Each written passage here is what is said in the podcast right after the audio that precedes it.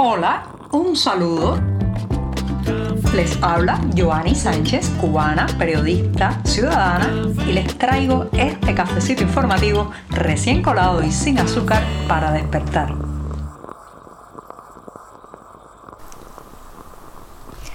Desde el mes pasado no me tomaba junto a ustedes este cafecito informativo sin una gota de azúcar. Sí, hoy es lunes 3 de abril de 2023 y estoy estrenando un mes en este programa después de la pausa de sábado y domingo y también quiero comentarles los temas principales de la jornada, pero antes, antes me tengo que tomar un buchito siempre, siempre necesario. Después de este buchito de café amargo, les comento que la prensa oficial ha vuelto, ha vuelto a cargar la mano sobre el tema de las empresas que representan a los artistas, a los artistas que necesitan, claro está, eh, muchas veces de estos canales estatales para poder presentarse en lugares públicos, para poder gestionar los pagos, para poder también canalizar eh, todo el tema de los ingresos a través de, eh, digamos, los entramados bancarios, que son todos ellos oficiales, y bueno, pues evidentemente todo esta digamos, enorme eh, tinglado de gestión artística oficial no está funcionando nada bien. Las quejas se han ido acumulando por años y años, malos pagos, demoras en gestionar también eh, los sueldos, los salarios y los ingresos de los artistas y parece ser que algo se está moviendo porque el más reciente texto publicado en la prensa oficial incluso apunta de que se podría permitir algo algo de gestión, digamos, privada en esto de la representación artística y de que eh, los creadores, los cantantes, los músicos, los artistas plásticos puedan tener más flexibilidad a la hora de gestionar contratos y de recibir sus pero esto, señoras y señores, no crean que es para cantar victoria ni ponerse demasiado feliz, porque también la prensa oficial recalca que el objetivo es mantener todo lo que se pueda la gestión socialista o sea, la gestión a través del Estado y de las instituciones oficiales de todo eh, lo que pueda llamarse el circuito de presentación artística y de gestión artística en la isla. ¿Y por qué intentar mantener esta gestión oficial o estatal sobre el entramado artístico y cultural? Se preguntarán ustedes cuando es evidente que está haciendo aguas esta fórmula por todas partes y lo que hace es acumular insatisfacciones e insatisfacciones entre los artistas. Señoras y señores, la respuesta es evidente. Bajo un régimen totalitario como el cubano, el arte también es un instrumento político. El arte se convierte en una herramienta ideológica y no es un secreto para nadie que en la isla hay numerosos y numerosos creadores, vamos a llamarlo así, para entendernos momentáneamente, que en realidad nadie pagaría una entrada a sus conciertos, nadie financiaría su creación porque son personas mediocres que lo que hacen es ser instrumentos de la propaganda política, eh, ser conductos, digamos, de eh, la eh, publicidad ideológica y entonces, bueno, pues esas personas reciben un subsidio, son subsidiadas con el dinero que aportan otros artistas sí valiosos, otros artistas que sí son seguidos por la audiencia, bueno, pues se reparte en sostener a estos, digamos, alabarderos del régimen que son utilizados, por ejemplo, cuando se quiere llenar una plaza un espacio público en algún tipo de actividad pro ideológica. Lo mismo para convocar a una farsa electoral que para eh, reírle la gracia a una de estas organizaciones de masa que lo que hacen es controlar aún más a la sociedad cubana, como es el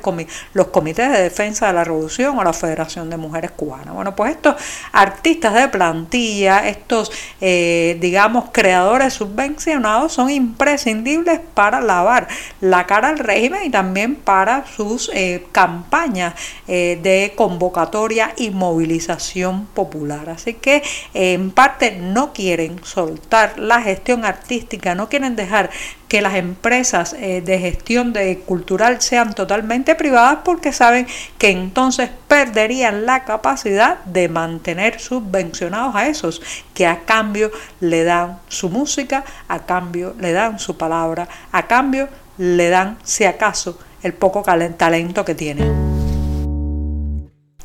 Placetas, ese municipio en la provincia de Villa Clara, en el centro de Cuba, se ha ido ganando un espacio en los últimos años como la capital del aluminio en la isla. Sí, la capital del aluminio en Cuba porque el ingenio mezclado con la necesidad y también con el emprendimiento de trabajadores privados de esa zona de Cuba, pues han impulsado la fabricación de todo tipo de productos a partir del aluminio. Crean desde cazuelas hasta también útiles de cocina e incluso llegan a construir puertas de aluminio para reforzar la seguridad de los hogares, para sustituir las puertas de madera que ya sabemos que están bastante perdidas por la ausencia de madera y de bosques en la isla. Lo cierto es que es muy interesante porque si uno se acerca a la producción del aluminio en esta parte de Cuba, como lo hemos hecho en un reportaje que publicamos en las páginas del diario 14 y medio, verá varias situaciones bien interesantes. Por un lado, la capacidad creativa de estas personas que si tuvieran un entorno más favorable para el emprendimiento, que se les permitiera también vender sus productos de una manera más abierta, eh, mucho más, eh, digamos, pública y no teniendo que apelar, como tantas veces tienen que hacerlo, al mercado informal, al mercado clandestino, a las transacciones, eh, digamos, ilegales, bueno, pues probablemente otro gallo cantaría y haría mucho más productos con un acabado más completo, pero además desbancarían probablemente a cualquier producción de aluminio del Estado que ya sabemos es torpe, apela a la desidia, tiene muchos entramados de corrupción y además vende sus productos a precios elevadísimos. Pero no solamente esto, también aquí hay una cuestión de protección al trabajador y es que lamentablemente en muchas de estas industrias del aluminio se trabaja eh, prácticamente sin recursos que protejan al empleado de salpicaduras del metal cuando está recién fundido, eh, los ojos, las virutas, en fin, una serie de peligros que tiene el trabajo con este material que sin embargo estas personas prácticamente lo hacen a pecho descubierto en el sentido de que no tienen protectores, no tienen eh, verdaderos medios eh, de protección del trabajo. Así que ya saben, la capital del aluminio en Cuba es Placetas en Vía Clara, en el centro de la isla, pero queda mucho, mucho camino, no solamente para humanizar ese trabajo, el trabajo peligroso muchas veces con este, con este material, sino también para colocar a estas personas en el altar comercial que se merecen, desplazando muchas otras chapuzas que se venden a precios muy caros en los entramados estatales.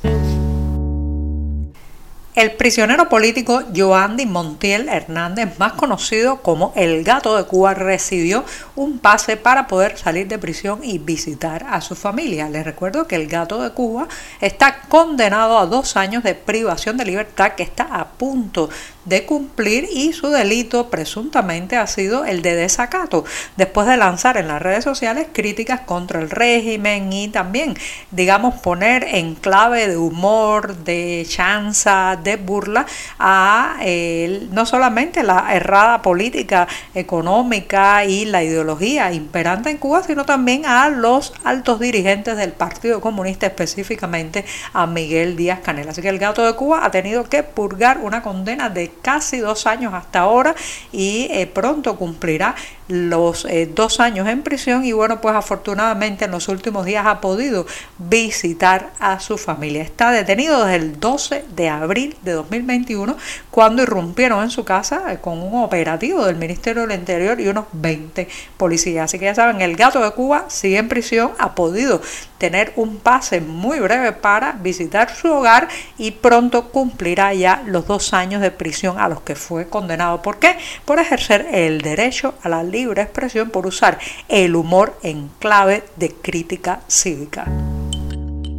Aunque el lunes llega a su final en este programa, la semana informativa y el mes de abril son todavía muy, muy jóvenes. Así que voy a despedir el podcast hoy con una recomendación que mezcla artes plásticas y sonidos. ¿sí? El proyecto cultural Soroya en Voces de Cuba que se estará presentando hasta el próximo mes de agosto en el edificio de arte universal del Museo Nacional de Bellas Artes en La Habana, eh, pues eh, eh, tiene o compila la voz de 15 actores cubanos que residen algunos de ellos dentro de la isla, otros en España y que, bueno, pues interpretan un grupo de sonetos inspirados en los cuadros del pintor Joaquín Sorolla, específicamente de las obras que se muestran en la sala de pintura española del Museo de Bellas Artes de La Habana. Entre las voces que escucharemos en estos sonetos, pues están la de los actores Claudia Álvarez, Fidel Betancourt, Laura Ramos y Yadier Fernández. Y con esto sí que digo adiós hasta mañana martes. Muchas gracias. Por hoy es todo. Te espero mañana a la misma hora. Síguenos en 14medio.com. También estamos en Facebook, Twitter, Instagram y en tu WhatsApp. No olvides, claro está, compartir nuestro cafecito informativo con tus amigos.